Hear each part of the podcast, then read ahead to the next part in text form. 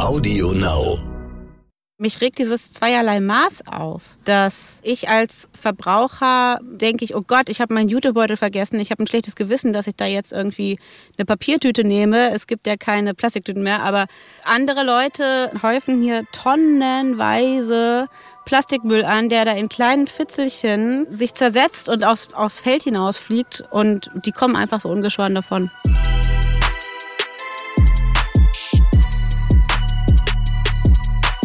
Climate Crime, der Podcast über Verbrechen an Mensch, Tier und Natur.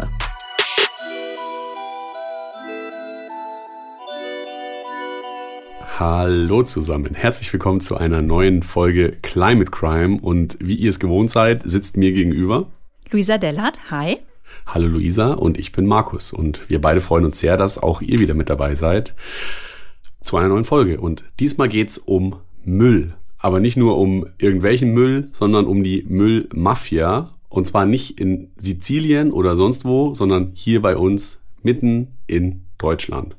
Lu, wie ist denn deine Beziehung zu Müll? Ja, meine Beziehung zum Müll. Ich, ich probiere meinen Müll so gut es geht zu trennen. Äh, da bist gut. du manchmal auch super genervt, wenn wir das zu Hause machen.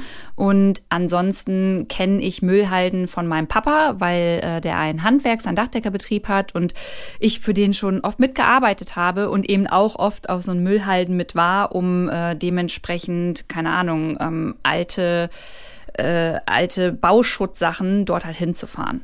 Heißt, beim, beim Müll gibt super viel zu beachten und man kann da super viel richtig, aber auch sehr, sehr viel falsch machen. Und der Fall, um den es heute sich drehen soll bei uns, handelt von der Müllmafia und zwar von illegalen Müllhalden. Du und ich, wir waren nämlich unterwegs mit den beiden JournalistInnen Stefanie Helbig und Michael Billig und die haben den MüllverbrecherInnen den Kampf angesagt.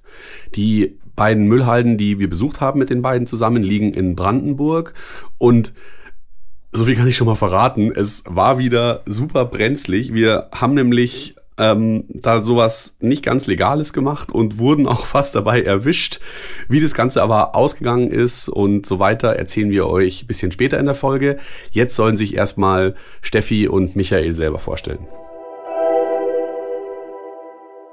Hi, ich bin Steffi, ich bin Journalistin und habe mich ähm, vorher fürs klassische Fernsehen auch schon mit Müll befasst. Ähm, da vor allem mit Elektroschrott für ZDF Wieso. Da habe ich GPS-Tracker reingepackt und geguckt, wo das hingeht. Und jetzt habe ich gerade von YouTube ein Funding bekommen, um einen journalistischen YouTube-Kanal aufzubauen. Und da ist mein erstes Projekt die illegalen Müllhalden. Funding heißt übrigens, dass Steffi von YouTube Geld dafür bekommt, ihr journalistisches Projekt zu illegalen Müllhalden zu finanzieren. Und was es damit konkret auf sich hat, erfahrt ihr später noch in dieser Folge. Und jetzt stellt sich Michael einmal vor. Ich bin Michael und ich befasse mich seit circa sieben Jahren sind mittlerweile äh, mit dem Thema organisierte illegale Müllentsorgung. Also ich gucke nicht darauf, was ist, wenn mal irgendwie ein bisschen Müll im Wald gelandet ist oder am, am Feldweg, so also eine einzelne LKW-Ladung, sondern es geht schon um große Dimensionen. Ich bin da eigentlich so reingerutscht und habe festgestellt, dass es journalistisch gesehen eine Wüste. Also es gibt keinen Kollegin, keinen Kollegen, der sich systematisch mit der Thematik befasst. Es hat viele Facetten, das Thema. Äh, man hat auch mit Ermittlern, mit Staatsanwälten, mit Gerichtsprozessen, mit, mit der Wirtschaft zu tun. Und ist für mich als Journalist schon ein faszinierendes Thema. Wir haben uns an der Reportageschule Reutlingen kennengelernt bei einem Workshop. Ähm, und es war so, dass Michael sich vorstellte, hallo, ich bin Michael, ich interessiere mich für Müll. Und ich dachte, ich war als nächstes ran in der Vorstellungsreihe und dachte so, nee, ich interessiere mich auch für Müll. Und äh, dachte, Michael, wir sollten uns mal zusammentun. Ja, und das haben sie dann auch gemacht. Zusammen haben sie nämlich die Mission, alle illegalen Müllhalden Deutschlands auf so einer interaktiven Karte zu sammeln, um ähm, uns als Gesellschaft dann über die krassesten Zustände aufzuklären voll das spannende Projekt und äh, auf jeden Fall unterstützenswert. Bevor wir jetzt gleich in unseren Fall und in unsere investigative Recherche einsteigen, Lou, noch ganz kurz für euch da draußen ein paar Background-Infos und gleich zu Beginn mal eine Frage an euch. Und zwar, was glaubt ihr denn, wie viel Müll schmeißt ihr pro Jahr in die Tonne? Na, habt ihr eine Zahl im Kopf? Ich sage euch die Antwort. Mich hat sie jedenfalls mega krass schockiert. Und zwar sind es im Schnitt knapp 500 Kilogramm Müll, die jede und jeder Deutsche pro Jahr entsorgt. Das ist mehr als ein Kilo Müll am Tag. Das, das ist doch eine wahnsinnige Zahl, oder? Also ihr könnt ja mal kurz im Kopf durchgehen jetzt. ob es bei euch auch so ist. Also kommt ihr auf ein Kilo Müll pro Tag? Ich weiß ehrlich gesagt nicht. Ich glaube, ich nicht so richtig. Jetzt aber zu illegalen Mülldeponien. Von denen gibt's in Deutschland schätzungsweise mehrere hundert. Wie viele es genau sind, weiß aktuell keiner. Aber allein in Brandenburg, was sowas wie das Müllmecker Deutschlands ist, sind's alleine mehr als 100 Stück, die Michael und Steffi bisher schon dokumentiert haben. Und dort rotten circa 5 Millionen Tonnen Müll so vor sich hin. Und das ist damit mehr als die Einwohner der sieben größten deutschen Städte pro Jahr an Müll zusammen in ihre Tonnen entsorgen. Was wir als Müll in die Tonne werfen, ist für andere allerdings halt auch noch viel wert. Die Abfallwirtschaft ist nämlich ein riesengroßes Business, in dem Milliarden Euros stecken, mit denen man sich ehrlich gesagt auch eine goldene Nase verdienen kann. Ganz besonders lukrativ ist das Geschäft mit dem Müll, aber natürlich, wie so oft, wenn man ihn illegal verschwinden lässt. Und jetzt aber zu dem krassen Shit, den Lou und ich zusammen mit Steffi und Michael auf der Müllsuche in Brandenburg erlebt haben. Ein kleiner Disclaimer vorab noch. Wir sind für die Recherche auf ein Privatgrundstück gegangen und das ist rechtlich gesehen nicht okay. Wir haben das aber gemacht, weil es für uns die einzige Möglichkeit gewesen ist, für euch die illegalen Müllberge zu filmen und zu dokumentieren und jetzt darüber sprechen zu können. Macht ihr das bitte auf keinen Fall nach. Der Fall.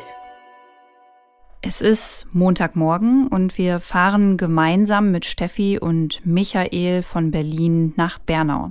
Das liegt nordöstlich von Berlin in Brandenburg und dort ist es auch die erste illegale Abfalldeponie, die wir besuchen werden. Steffi und Michael waren schon länger nicht mehr auf dieser Müllkippe und wollen für ihr aktuelles Projekt Fotos und Videos machen und nehmen uns deswegen mit, um uns da ein besseres Bild drüber machen zu können. Wir fahren so circa eine Stunde mit dem Auto, wissen nicht, was auf uns zukommt, kommen irgendwann an auf einem Schotterweg und sehen ein Tor, dürfen einfach auf das Gelände drauffahren, weil der neue Eigentümer uns auch drauf lässt. Also er sagt halt, hey, ich habe mit der ganzen Sache, die hier passiert ist, nichts zu tun. Ich habe dieses Areal hier gekauft, nachdem der ganze Schmuh aufgeflogen ist. Heißt also, ähm, er ist weder Verursacher noch für den Rückbau beziehungsweise die Beseitigung des ganzen Schlamassels, äh, was da passiert ist, verantwortlich. Also eigentlich alles ganz easy. Michael meldet uns am Empfang an. Wir dürfen reingehen, ziehen uns gelbe Schutzwesten an und machen uns auf den Weg. Ich versuche euch jetzt mal die Müllhalde zu beschreiben. Ihr könnt auch parallel sonst gerne mal auf unseren Instagram-Account schauen, climatecrime-podcast. Da haben wir euch auch so ein paar Fotos und Videos zur Verfügung gestellt, damit ihr sehen könnt, wie das aussieht. Wir kommen da an, da ist ganz viel Schotter, das ist ein ganz, ganz, ganz, ganz großes Gelände und da findet aktuell auch etwas statt. Wir haben ja von dem neuen Eigentümer gehört und ähm, man sieht ein paar LKWs, die ähm, da stehen und neben denen Holz klein gehackst wird. Wir haben da jetzt auch gar nicht näher hingeguckt, was da noch gemacht wird, denn wir haben uns ja dafür interessiert, was passiert da eigentlich oder was ist da auf der Müllhalde passiert. Und wenn man nach links und rechts schaut, dann sind da überall um uns herum grüne kleine idyllische Hügel. Mhm. Also wer vielleicht äh, Game of Thrones oder auch äh, Herr der Ringe geguckt hat, ja, der sieht da immer ganz viel Natur und besonders bei Herr der Ringe ähm, das Auenland, ja, ähm, da weiß man ja, wie die kleinen Hobbits leben und ich hatte zwischenzeitlich schon das Gefühl, äh, ja, okay, das, das könnte jetzt gerade so eine Kulisse sein. Also ihr müsst euch das so vorstellen, kleine Hügel, die alle bepflanzt sind mit Unkraut, aber da sind auch ein paar schöne Blumen, die da irgendwie raussprießen und erst auf den zweiten zweiten Blick sehen wir, dass unter dieser dünnen Erdschicht auf diesen Hügeln überall Müll rausragt. Hier hört ihr jetzt einmal, wie Michael und Markus über die Müllhügel zusammen drüber stapfen. Die ganze Deponie ist ja mittlerweile bewachsen, aber hier ist eine Stelle, die gewissermaßen offen ist, wo nicht so viel wächst. Wo so ein bisschen vertrocknetes Moos und da kann man sehen, was hier sich unter der Grasnarbe befindet wirklich ultra klein gehäckseltes Plastik. Ich weiß nicht, wie groß wird das sein? Kleiner als ein Tic-Tac, ne? Und noch schmaler. Damit ihr das vielleicht auch ein bisschen besser einordnen könnt, Wir befinden uns hier auf einer der größten illegalen Mülldeponien Brandenburgs mit ungefähr 400.000 Tonnen illegalem Müll. Vor allem Plastik. Boah, krass. Vielleicht mal ein Vergleich. Ein Elefant wiegt circa vier Tonnen. Und der Müll, der hier gelagert wird, wiegt so viel wie 100.000 Elefanten. Dann wisst ihr, wie viel Müll dort illegal gelagert wird. Steffi, Michael, Markus und ich laufen auf den Müllbergen rum und das meiste, was wir sehen, ist klein gehäckseltes Plastik. Vieles davon ist aber auch mega deutlich zu erkennen und da ist alles dabei. Du hast einen kaputten Skier gesehen über Kosmetikprodukte, alte Zeitungen, Kinderspielzeug, Plastikreifen, Schläuche, also wirklich alles und vor allem halt auch Massen davon. Und die Frage, die Markus und ich uns direkt stellen, ist wahrscheinlich auch die, die ihr euch stellt, wie kommen solche Müllberge überhaupt zustande? Und für diese Antwort nehme ich euch jetzt mit in das Jahr 2006 zur offiziellen Geburtsstunde dieser illegalen Müllhalde. Silvia G. ist Besitzerin und Geschäftsführerin einer Recyclingfirma und betreibt auf diesem Gelände schon jahrelang eine legale Müllverwertungsanlage. Heißt also, ihre Kundinnen, meist Baufirmen, bezahlen sie dafür, dass sie ihnen ihre Abfälle abnimmt und eigentlich sachgerecht entsorgt oder eben wieder aufbereitet. Und irgendwann will sie mehr vom Kuchen abhaben. Denn sie merkt, okay, das Müllbusiness, da lässt sich richtig viel holen und am meisten eben, wenn man auf fachgerechte Entsorgung verzichtet. Crime pays. Ja, bei Silvia G. läuft das dann so ab. Auf ihrem Firmengelände kommen LKWs mit Müll an. Sie werden gewogen. Die FahrerInnen zeigen ihren Lieferschein, welcher Müll angeblich geladen ist, kippen den Müll in die Sortieranlage und dort wird der Müll notdürftig dann sortiert. Das heißt, ihr könnt euch das so vorstellen, dieser Müll fährt auf so einem Förderband entlang und da stehen dann Mitarbeiterinnen und Mitarbeiter und die sortieren dann hier Plastik nach links, Holz nach rechts, Metall nochmal woanders rein und so wird es dann eben auseinandergeklaubt. Und irgendwann kommt hier bei Silvia G. mehr Müll auf der Anlage an, als eigentlich für sie erlaubt ist. Und vor allem ganz anderer Müll als der, den Silvia G. überhaupt verwerten kann. Denn eigentlich hätte sie den Müll ordnungsgemäß verbrennen lassen müssen, anstatt ihn hier einfach verrotten zu lassen. Das ist aber nicht passiert. Warum? Weil Silvia G. und ihre Firma das natürlich ziemlich viel Geld gekostet hätte. Stattdessen türmt sich der Müll, den wir da sehen, bergeweise auf dem Areal hier in Bernau auf. Wir haben auch in die Gerichtsakten geguckt und da steht, dass die Besitzerin der Müllkippe durch die unsachgemäße Lagerung des Abfalls Kosten in Höhe von über 600.000 Euro gespart hat. Allein im Jahr 2009. Stattdessen sagt halt Silvia G. für sich und ihre Firma Millionen ein. Für die Antwort nehme ich euch mit in das Jahr 2005 zur offiziellen Geburtsstunde dieser illegalen Müllhalde. Wir verabreden uns auf dem ehemaligen Firmengelände von Silvia G. mit Dr. Harald Ückert und sprechen mit ihm. Er ist 78 Jahre alt und ist Kommunalpolitiker für die Partei Die Linke in Bernau. Nachdem die illegale Deponie 2009 aufgeflogen war, leitete er einen kommunalen Sonderausschuss hier in Bernau, der sich eben mit der Aufarbeitung dieses Falls befasste und er hat vieles hautnah mitbekommen. Ich habe es ja gesehen, wir haben ja öfter mal als Stadtverordnete uns das hier angeguckt. An der Waage standen 15, 20, 25 LKWs. Wer will denn da das alles kontrollieren?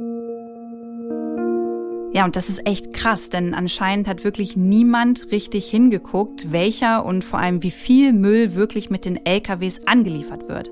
Der recycelbare Müll wird weiterverkauft, der Rest landet dann hier auf der Müllkippe, unter anderem sogar auch Hausmüll.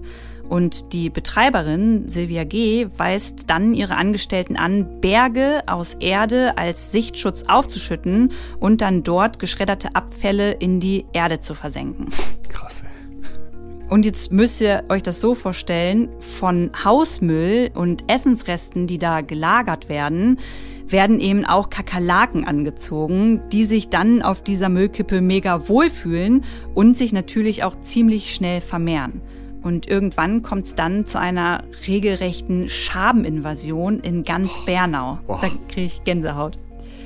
2005 fängt es dann auch noch an, auf dieser Deponie zu brennen und die Feuerwehr braucht eine ganze Woche, um überhaupt diese Flammen unter Kontrolle zu bekommen. 2005 hat es hier heftig gebrannt. Es ist wohl Brandstiftung gewesen. Und es hat eine Woche volles Rohr durchgefackelt hier. Und es war nicht so, dass es in Berlin aus zu sehen war, sondern es ist wohl bis Berlin gezogen. Good News, dreimal dürft ihr jetzt raten, wer diesen Brand echt recht gut überstanden hat, nämlich die Schaben. In alten Zeitungsartikeln haben wir gelesen, dass den Feuerwehrleuten beim Löschen die Kakerlaken die Beine hochgekrabbelt oh. sind. Ja, äh, ich finde es auch richtig eklig. Und ähm, nach dem Brand mussten die Feuerwehrleute sogar die Kleidung ablegen. Die wurde mit Wasser abgespritzt und auch die Fahrzeuge, die das Gelände verlassen haben, wurden vorsorglich halt auch abgespritzt und untersucht, damit die äh, Schaben nicht mit nach Bernau runter ins Wohngebiet wandern. Ähm, Spoiler sind sie aber trotzdem. Ich glaube, gebrannt hat 2005, stillgelegt wurde die ganze Geschichte hier 2009. Ähm, also fragt man sich wirklich, was ist passiert, was haben die Behörden gemacht. Also es macht keinen guten Eindruck. Ähm, der eine Anwohner meinte mal zu mir, äh, ja, also die haben die Berge hier offenbar übersehen. Aber wie sie die übersehen haben, wie das passieren konnte, ist ihm auch völlig unklar. Und es sind Leute, die sich seit Jahren damit intensiv auseinandersetzen und die haben keine Antwort darauf gekriegt. 2009 tut sich dann aber etwas. Das Landesumweltamt Brandenburg kontrolliert die Anlage. Und die KontrolleurInnen, die da vor Ort sind und die diese merkwürdigen Hügel, die früher noch nicht da waren, kontrollieren, ähm, finden das alles ziemlich komisch und erstatten daraufhin Strafanzeige. Es gibt dann einen Durchsuchungsbefehl. Das äh, Gelände wird richtig unter die Lupe genommen. Es werden Proben entnommen. Und die Auswertung dieser Proben ergibt, dass es sich bei 27 der 28 Müllproben um gefährliche bzw. sehr umweltschädliche Stoffe handelt. Also damit sind unter anderem giftige Schwermetalle gemeint, wie Chrom, Arsen und Blei. Und weil diese Schwermetalle eben wasserlöslich sind, rechnen die Gutachterinnen damit, dass diese Stoffe auch ins Grundwasser gelangen. Und dann gibt's die langfristigen Schäden, die entstehen laut Gerichtsakten. Und das sind CO2, Methan und Schwefelwasserstoff, was alles klimaschädliche Gase sind, die in die Luft geblasen werden, weil es natürlich keine Gasableitung gibt, wie sie eigentlich auf einer legalen Halde üblich wäre. All das wusste Silvia G. und hat es billigend in Kauf genommen, um halt ihren eigenen Profit zu steigern. Das hat sie gestanden und so steht's auch im Urteil. Man kann sagen, dass Silvia G. eigentlich eine der wenigen Kriminellen im Müllbusiness ist, denen auch juristisch tatsächlich das Handwerk gelegt wurde. Sie wurde 2015 zu zwei Jahren auf Bewährung verurteilt wegen, Zitat, unerlaubten Umgangs mit Abfällen in Tateinheit mit unerlaubten Betreibens von Anlagen in jeweils zwei Fällen. Zitat Ende. Ihr kam dabei zugute, dass sie geständig war und ja, dann letztendlich mit dem Gericht auch kooperiert hat. Die Kohle für die Beseitigung der Schäden und die Entsorgung des Mülls wird sie aber trotzdem nicht bezahlen. Die Firma von Silvia G. ist mittlerweile insolvent und sie ist über alle Berge. Ganz im Gegensatz zu dem ganzen Schrott, der da noch ist. Der bleibt da nämlich und den haben wir ja letztendlich da auch gesehen und auch gefunden. Und jetzt kommen wir wieder zurück ins Hier und Jetzt. Wir stehen auf dem Gelände mit Dr. Ückert und auch Michael und die beiden sprechen miteinander und auch darüber, was da passiert ist und erklären das nochmal ganz genau. Der grundsätzliche Fehler war, dass diese Anlage in der Größe überhaupt genehmigt wurde.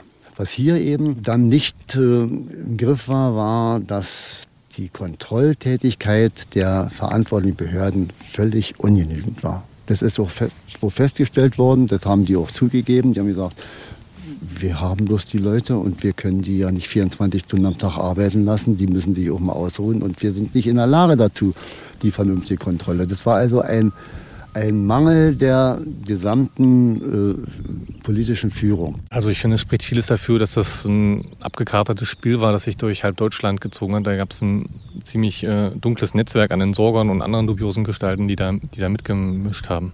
Und das mit Behörden, die erst wegschauen und sich dann im Nachhinein damit erklären, dass sie nicht genug Leute hätten, weil sie überfordert sind, das kennen wir ja bis heute auch aus allen anderen möglichen Bereichen, über die wir auch schon hier bei Climate Crime gesprochen haben es gibt ja auch, äh, wie gesagt, gibt andere Fälle mit ähnlichen Größenordnungen, insbesondere in Kiesgruben, wo dann sich die äh, Betreiber immerhin die Mühe gemacht haben, wenn die Behörden kamen, dann wurden die Bagger stillgelegt, dann wurde der Müll mit Sand überdeckt. Aber hier lag es ja offensichtlich rum und es ist äh, wirklich absolut unerklärlich, dass sowas durchgeht. Also selbst mit mit Personalmangel kann man das eigentlich nicht erklären. Meine Prognose ist die, für mich persönlich, ich werde nicht mehr erleben, dass sich hier irgendwas großartig ändert. Ich bin 78 Jahre alt, in zwei Jahren höre ich auf mit meiner kommunalen Tätigkeit und äh, ich glaube nicht, dass bis dahin sich irgendwas geändert hat. So, Markus, was sagst du denn jetzt dazu? Weil das Thema Müllhalde, illegaler Müllhandel ist ja erstmal nicht so sexy und eigentlich auch gar nicht so präsent in unserem Alltag.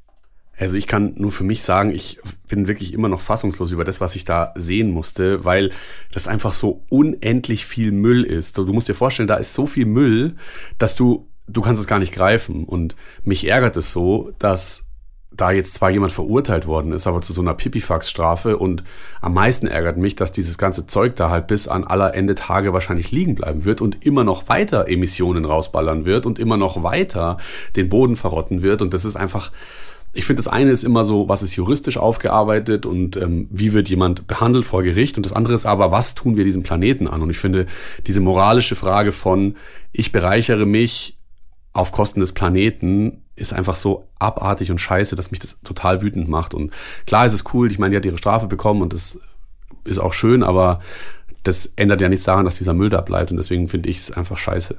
Es geht aber noch mal eine Nummer härter, denn das ist noch nicht alles, was wir euch heute mitgebracht haben. Das stimmt. Wir sind im Anschluss an Bernau ähm, noch weitergefahren, denn wir wollten uns noch eine andere illegale Müllhalde anschauen.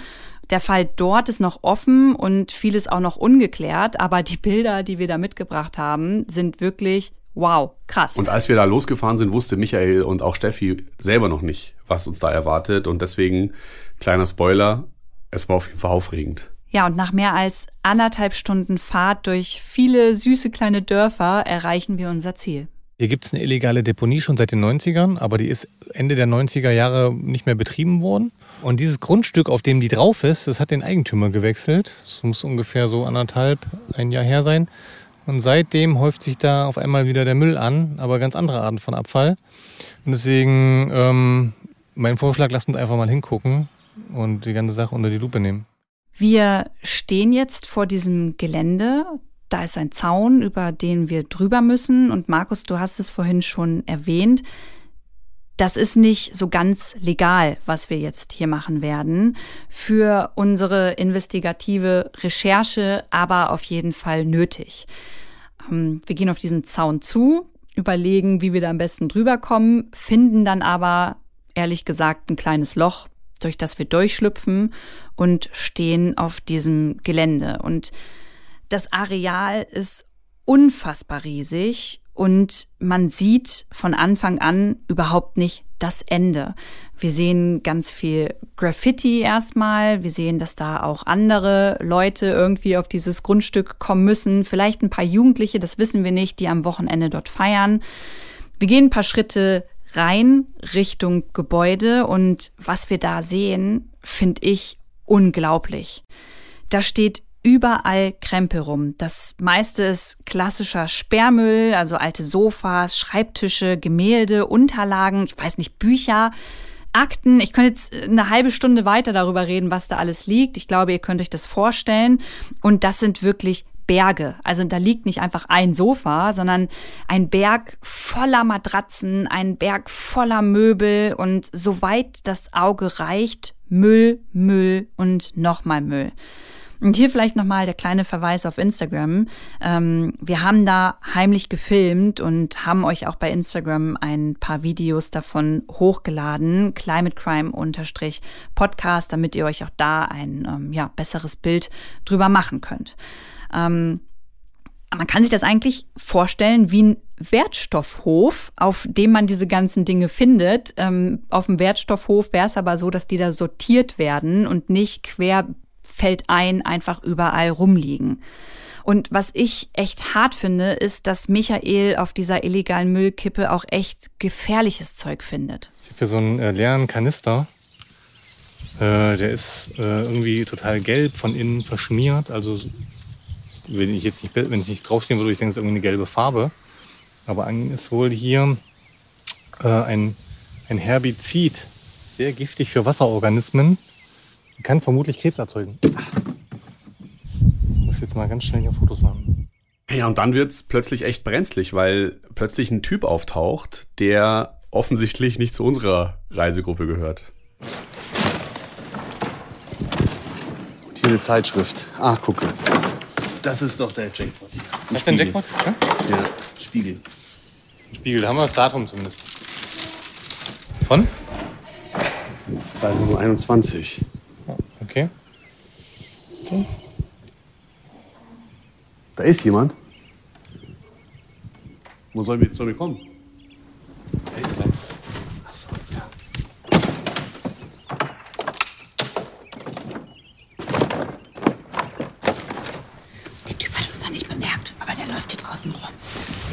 Wollen wir ihn jetzt ganz offensiv einfach anquatschen? Nee, erstmal mal ein bisschen umgucken. Okay. Oder wollt ihr nicht mal umgucken? Doch. Aber ich dachte, dass wir gucken, dass er weggeht. Ähm. Dann mal eine Person. Ja. Hast du ihn nicht gesehen? Nee. Also, weil ich wollte halt ungern da hinten tief im Gelände sein. Erstmal Lu wieder herholen. Und in dem Moment habe ich total Schiss, weil ich mich natürlich direkt an die Situation erinnere, die ich mit dir zusammen, Lou, mit den Hundewelpen erlebt habe vor ein paar Wochen. Und ich denke halt erst, okay, shit, der Typ ruft jetzt seine Kumpels an, die kommen dann hier an und dann werden wir verdroschen. Und als nächstes geht mir durch den Kopf, okay, selbst wenn es einfach keiner ist, der uns jetzt zusammenschlägt, wenn der einfach nur sagt, hey, ihr dürft hier nicht sein, ihr müsst hier runter, dann fliegen wir auf, und dürfen das ganze Material, was wir drehen, ja gar nicht verwenden. Und damit hilft's auch Michael und Steffi bei ihrer Recherche nicht. Und mir gehen gleichzeitig ganz viele verschiedene Dinge durch den Kopf. Und wenn ich ganz ehrlich bin, will ich ab dem Moment nur noch runter von diesem Gelände. Und das machen wir dann auch. Wir bewegen uns langsam in Richtung Ausgang und schauen die ganze Zeit, sehen wir den Typen irgendwo und schleichen uns um ihn rum, an ihm vorbei und sind ganz leise, tappen auf leisen Sohlen und irgendwann sehen wir den Typen dann nicht mehr und nähern uns dem Ausgang des Geländes, allerdings einem anderen Ausgang als den, über den wir reingekommen sind und ja, dann klettern wir über zwei Zäune und verlassen das Gelände. Wir sind jetzt wieder zurück am Auto, sind äh, über diverse Zäune geklettert, haben uns, äh, ich will nicht sagen, in Lebensgefahr gebracht, aber es war aufregend. Also ich, ich, hatte auf jeden Fall Manschetten. Äh, wie ging es euch denn? Hat, hat, wie, hattest du Schiss? Ja, zwischendurch hatte ich schon Schiss, weil wir haben da einen Typen gesehen und ähm, ja, wir wussten dann halt nicht, ob der uns gesehen hat. Und dann wollten wir umdrehen und ein Teammitglied hat gesagt, es wird noch weitergehen. Und da hatte ich kurz Schiss, weil ich Angst hatte, na, vielleicht ist das jetzt die falsche Entscheidung. Aber wir sind lebend rausgekommen. Es ging ja nicht darum, ob man lebend rauskommt oder nicht, sondern es ging darum, nicht entdeckt zu werden. Wie geht eure Arbeit jetzt weiter? Was macht ihr jetzt als nächstes? Auf jeden Fall wird der Ort auf unserer Karte eingetragen. Vor allem, also wichtig ist auch noch für die Karte Fotos und Videos zu sammeln, damit es halt irgendwie ein Gesicht kriegt weil es bisher, es sind irgendwie an die 600 Orte und wenn da immer nur Bauschutz steht, kann sich kein Mensch was darunter vorstellen. Das ist für mich wichtig. Und darüber hinaus könnte man jetzt über das Grundbuchamt äh, versuchen herauszufinden, wer der Eigentümer ist. Also ich habe einen Hinweis bekommen, wer es sein soll, wer dafür verantwortlich ist. Aber der ist nur mündlich sozusagen übertragen worden. Es gibt eigentlich keinen Grund an der Quelle zu, zu zweifeln, aber man muss es sich einfach nochmal offiziell abholen, um sich abzusichern. Und dann könnte man die Person konfrontieren.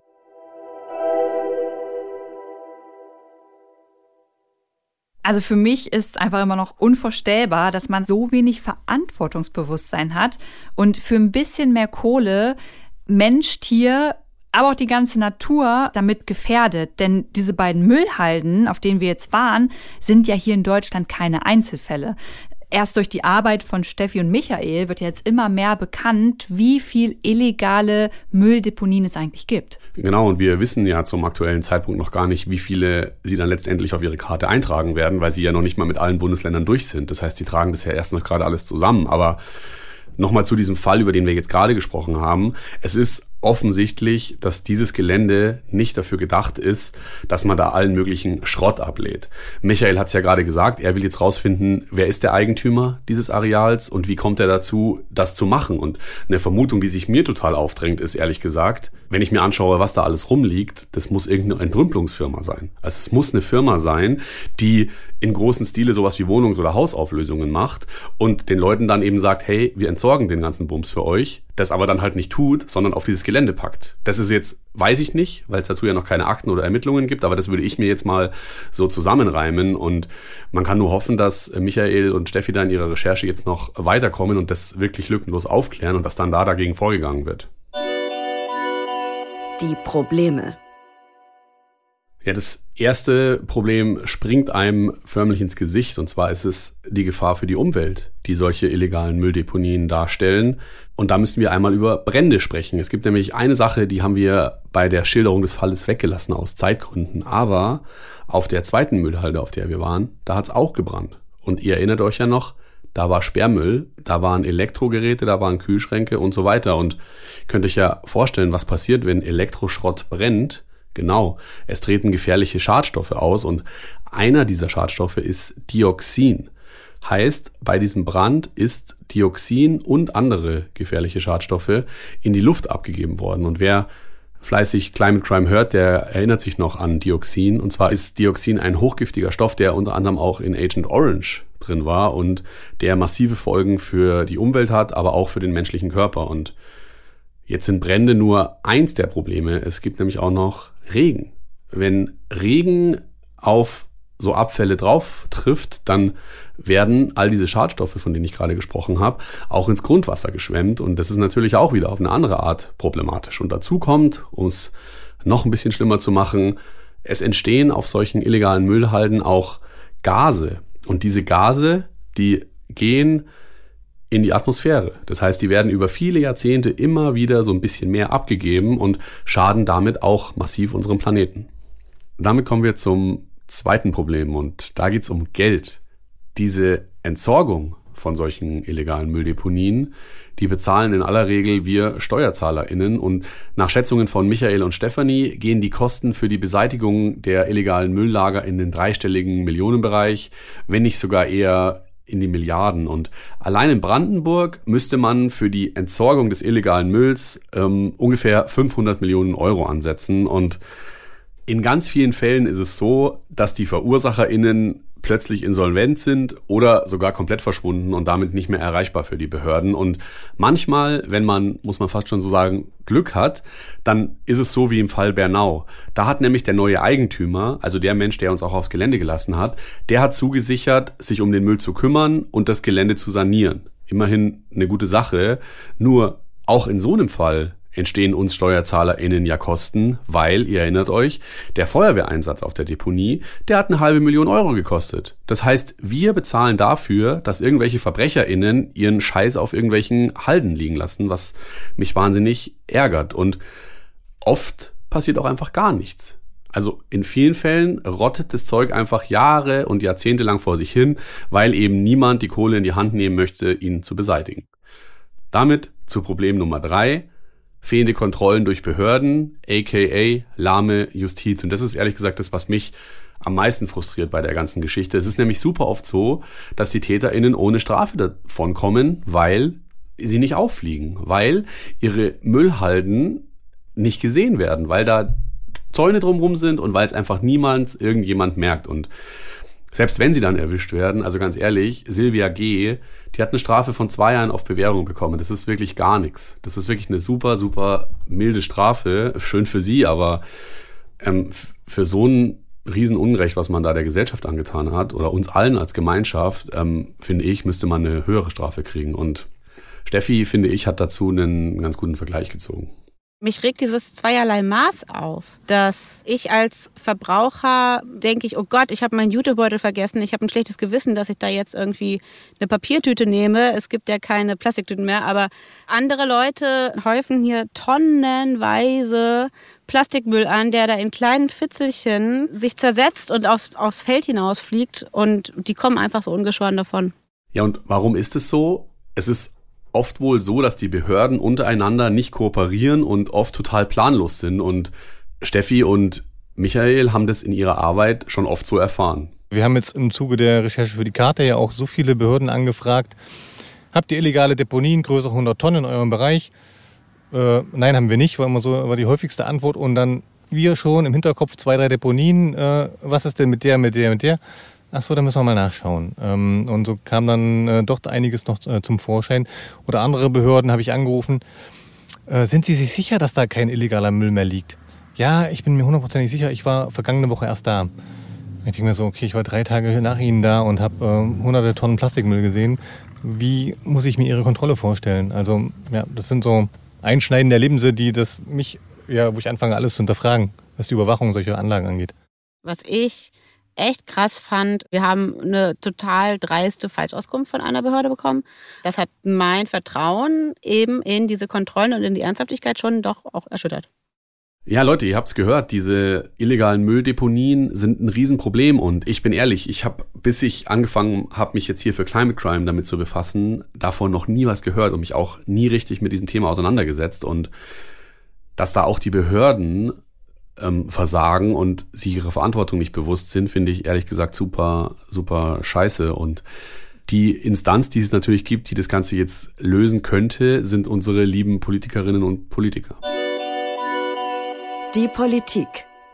Dass illegale Geschäfte mit Müll überhaupt möglich sind, daran ist die Politik nicht ganz unschuldig. Und zwar gab es 1993 unter dem damaligen Kanzler Helmut Kohl von der CDU ein sogenanntes Investitionserleichterungsgesetz. Dieses Investitionserleichterungsgesetz hatte den Zweck, den Osten zu stärken und dort die Wirtschaft anzukurbeln. Und einfach gesprochen beinhaltete es, dass man leichter Genehmigungen bekommen hat für Abfallanlagen. Und es gab immer mehr Deponien und wie es halt immer so ist, wenn vieles gleichzeitig passiert, wird es auch mit der Kontrolle ein bisschen komplizierter. Und so war es auch in dem Fall. Das heißt, Viele Deponien kamen plötzlich auf und keiner konnte mehr so richtig kontrollieren, wer da eigentlich was wo lagert.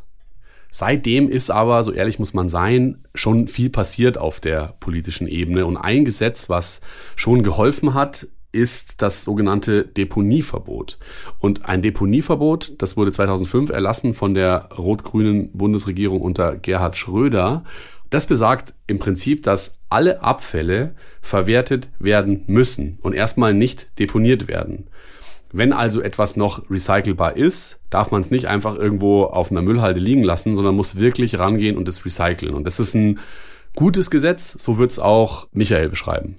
Es ist ja schon so, dass wir relativ strenge äh, Umwelt- und Abfallgesetze haben. Also weltweit gesehen ist das schon vorbildlich.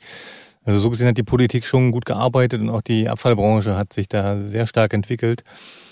Ähm, nur das große Problem, und das hat auch das Bundeskriminalamt schon mal festgestellt, ist, dass diese Gesetze eben nicht vollzogen werden. Das ist teilweise bei der Masse an Müll, also das ist mein Eindruck mittlerweile auch gar nicht möglich. Deswegen glaube ich auch, wir, ich habe noch einen langen Kratzer an der Oberfläche, weil es passieren wahrscheinlich noch ganz andere wilde Sachen. Denn wer soll diese über vier Millionen Tonnen, die jedes Jahr anfallen, überwachen? Wer, jeden Tag sind Zehntausende Abfalltransporter auf Deutschlands Straßen unterwegs. Abfalltransportkontrollen gelten eigentlich als noch mit das beste Mittel, um so Müllschiebern auf die, auf die Spur zu kommen. Aber wer soll diese ganzen Abfalltransporte jeden Tag kontrollieren? Da müsste einen unfassbaren Verwaltungsapparat aufbauen. Das ist gar nicht, gar nicht möglich. Also wären effizientere, effektivere Kontrollen mit ein bisschen mehr Biss vielleicht eine Möglichkeit. Das kannst du tun.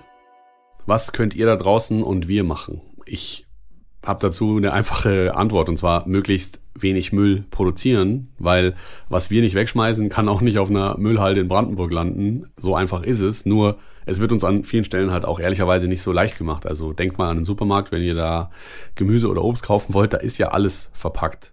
Noch besser ist oder mindestens genauso gut ist, ihr könnt Steffi und Michael bei ihrer Müllkarte unterstützen. Was es damit genau auf sich hat, das soll Steffi jetzt mal selber erklären. Wenn du was tun willst, dann gehst du auf müllparadies-deutschland.de und guckst A, ob du in der Nähe von einer illegalen Müllhalde wohnst. Äh, und wenn das der Fall ist, gehst du zu deinem Kommunalpolitiker und sprichst ihn darauf an. Oder B, äh, du weißt von einer Müllhalde, die da noch nicht drin ist, dann trägst du die ein. Also es ist wirklich richtig Basisarbeit, die wir gerade auf dieser Karte leisten, weil nicht mal das Umweltbundesamt hat einen Überblick über die illegalen Müllhalden. Das heißt, ähm, wir erstellen diesen Überblick gerade erst alle zusammen und jeder Bürger kann dabei mitmachen. Und da würden wir uns wirklich freuen, wenn das auch du und du und du macht. Also ich bin ganz ehrlich, ich finde, das ist ein mega Projekt, was die beiden da auf die Beine stellen, weil es endlich mal was ist, wo man wirklich aktiv unterstützen kann, solchen Kriminellen das Handwerk zu legen. Und wir sitzen hier ja ganz oft bei Climate Crime und sagen so, ja, pff, jetzt sind wir als VerbraucherInnen wieder gefragt und eigentlich wird es wieder auf unserem Rücken ausgetragen. Aber hier können wir echt mal was machen und echt unterstützen und ich finde es eine super gute Sache. Eins noch dazu, bitte. Bitte, bitte geht nicht auf irgendwelche Privatgelände und macht da Fotos oder legt euch mit Leuten an macht einfach nicht nach, was wir gemacht haben. Ihr könnt Michael und Steffi auf jeden Fall auch einfach so erstmal Bescheid sagen und die kümmern sich dann äh, darum. Nicht jetzt den eigenen inneren Detektiv erwecken lassen und dann da hingehen. Ich nehme auf jeden Fall für mich aus dieser Folge mit, dass ich in Zukunft ein bisschen genauer auf dieses Problem gucke und ehrlich gesagt versuche, weniger Müll zu verursachen, weil Müll, den ich gar nicht erst in die Tonne werfe, der kann auch nicht auf einer illegalen Mülldeponie in Brandenburg landen. Deswegen, ja, ich, ich weiß, es ist immer einfach gesagt zu sagen, ja, dann sei halt ein besserer Mensch und dann ja, dann mach halt dies und das und flieg nicht und fahr nicht Auto und war, ihr kennt die ganze Debatte. Aber beim Müll, ich meine, wenn wir in den Supermarkt gehen, haben wir schon die Chance, eine Entscheidung zu treffen. Und zwar gibt's da einmal die Möhrchen, die verpackt sind und einmal die unverpackten. Und ehrlicherweise habe ich bisher immer die genommen, die verpackt waren, weil es einfach handlicher ist, aber es tut mir ja nicht weh, die unverpackten zu kaufen und irgendwie mein YouTube-Beutelchen dabei zu haben. Und ich weiß, dass es ein kleiner Schritt ist und ich weiß auch, dass ich als Markus nicht die Probleme der Welt lösen kann, aber das ist für mich etwas, was ich ganz praktisch aus dieser Folge mitnehme. Ich werde versuchen, weniger Müll zu produzieren und ich werde bei Steffis und Michaels Müllkarte mitmachen. Wie sieht's denn bei dir aus? Ich finde das schön, dass du das machen äh, willst, denn es ist ja oft unsere Diskussion, wenn wir im Supermarkt stehen oder ob wir dann auf den Wochenmarkt gehen. Und ich sehe das so wie du, dass ähm, es gut ist, um Awareness für das Thema zu schaffen, dass man schon guckt, wo man im Alltag vielleicht Müll reduzieren kann. Aber äh, mir ist auch ganz wichtig nochmal zu sagen, es ist nicht die Verantwortung von dir, von mir, wie du schon gesagt hast, oder anderen Menschen hier aus der Gesellschaft, das Müllproblem zu lösen. Mhm. Und ich habe da zwei Gedanken, die ich gerne nochmal teilen möchte. Also zum einen so das Thema Sperrmüll. Wir haben ja vorhin gehört, dass auf der einen illegalen Mülldeponie voll viel Sperrmüll wahrscheinlich gelandet ist. Und wenn ich meine Wohnung auflöse, weil da ein kaputter Kühlschrank dabei ist oder ein Sofa, das mega stinkt oder alt ist und das nirgendwo mehr ähm, einen neuen Besitzer oder eine Besitzerin findet, möchte ich das ähm, mit gutem Gewissen abgeben können und das Gefühl haben, hey, das wird jetzt auch da entsorgt, wo es entsorgt werden soll. So, das ist mal das eine. Und zum Zweiten, wenn ich meine Möhrchen kaufe im Supermarkt und darauf achte, dass da kein Plastik mehr drumrum ist, ist das schön und gut. Es gibt ja aber auch so Sachen wie zum Beispiel das verpackte Shampoo, ja, in der Verpackung. Und da finde ich schon, dass es nicht deine Aufgabe ist und auch nicht meine, in den Supermarkt zu gehen oder in den Drogeriemarkt, das Produkt zu nehmen und dann erst nochmal zu recherchieren auf der Rückseite, ah, ähm, das Unternehmen, wie viel äh, Prozent recyceltes Plastik steckt denn da jetzt drin? Sollte ich das nehmen, sollte ich das nicht nehmen? Nee, das ist die Aufgabe eines jeden Unternehmens am Anfang, wenn Sie dieses Produkt schon designen. Beim, beim Produktdesign muss schon überlegt werden, mit welchen Materialien arbeite ich, damit es bestenfalls einen Kreislauf ergibt und eben dann auch wiederverwendet werden kann. Und das wiederum muss die Politik verschärft im Auge haben und Regularien finden, damit die Industrie das dann auch letztendlich so umsetzt. Denn im Moment machen das noch nicht alle Unternehmen. Ähm, da gibt es Vorreiter wie zum Beispiel Frosch, die halt voll schauen, dass sie in Kreisläufen denken. Aber das machen die zum großen Teil einfach auch, weil sie es wollen, weil sie Bewusstsein dafür haben. Und das sind eben dann nur wenige. Genau, aber Frosch macht es ja nicht, weil sie alle so gute Menschen sind, sondern Frosch macht es, weil sie vielleicht für sich erkannt haben, hoppla, es gibt Leute da draußen, die kaufen unsere Produkte eher, weil sie wissen, die Verpackung ist nachhaltig. Total. Heißt mit anderen Worten, es würde sich für Unternehmen vielleicht ja sogar lohnen, bei der Verpackung genauer hinzuschauen und in Kreisläufen zu denken. Nicht vielleicht, sondern 100 Prozent. Ja, im Falle Frosch ist es definitiv so, aber es gibt ja noch einen weiteren Player, den du gerade angesprochen hast, nämlich die Politik, weil ein Unternehmen will Geld verdienen. Das ist was ganz Normales und das ist auch der Sinn eines Unternehmens. Ähm, und die werden immer sich an den rechtlich geltenden Rahmenbedingungen orientieren. Und wenn die jetzt aus eigener intrinsischer Motivation raus anfangen, alles nur noch recycelbar zu machen, dann ist es teurer. Dann müssen die mehr Geld in die Hand nehmen. Und deswegen ähm, machen viele Unternehmen das nicht. Die produzieren billig und wollen deswegen möglichst wenig Kosten generieren. Und so ist es auch bei einer Verpackung. Und deswegen ist aus meiner Sicht Erstens, auch wir als Verbraucherinnen können was bewegen, nämlich all das, was ich vorhin gesagt habe. Und die Politik muss halt einfach andere Rahmenbedingungen äh, finden. Weil wenn es nämlich heißt, dieses und jenes Plastikmaterial darf nicht mehr verwendet werden, dann werden Unternehmen das most definitely auch nicht mehr verwenden. Und deswegen haben wir wahrscheinlich beide recht. Also wir als VerbraucherInnen können was bewegen, indem wir bei unserer Kaufentscheidung aufpassen. Ähm, Unternehmen können was bewegen, weil sie sich ihrer gesellschaftlichen Verantwortung bewusst werden und merken, wir verkaufen die gut, gut verpackten Sachen auch ganz okay. Und die Politik muss äh, Rahmenbedingungen schaffen. Nur auch dann ist wieder so, das beste Gesetz bringt halt nichts, wenn es nicht durchgesetzt wird. Und das ist ja auch so ein bisschen das, was Michael und Steffi die ganze Zeit kritisiert haben. Deswegen, ihr seht, es ist kompliziert. Aber ähm, mir ist noch eine Sache wichtig, bevor wir hier gleich rausgehen, und zwar die Generationenfrage.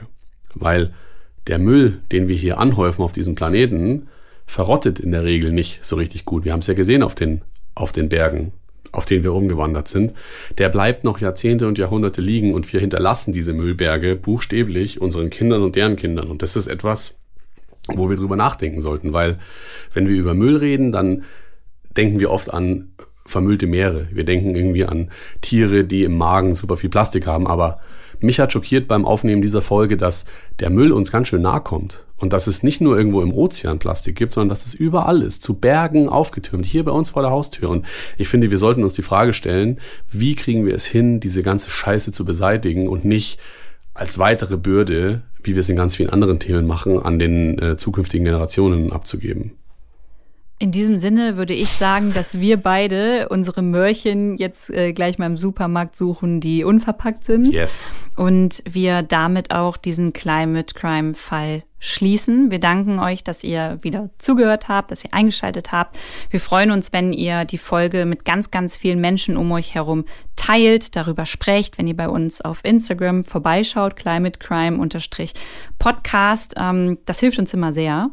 Und bevor wir hier gleich auschecken, einmal noch äh, Shoutout an Michael Billig und Stefanie Hellwig für eure Arbeit. Es hat großen Spaß gemacht, euch begleiten zu dürfen und es ist super wichtig, dass ihr dieses Thema beackert und deswegen vielen Dank an euch, dass ihr uns mitgenommen habt und vielen Dank auch an alle, die bis hierhin gehört haben. Euch einen schönen Tag. Macht's gut. Bis dann.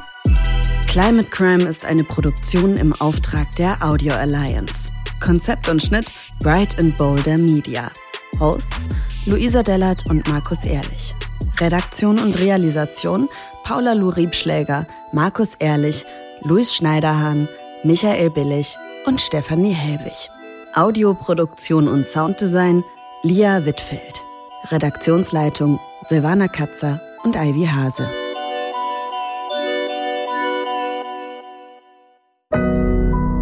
Audio Now.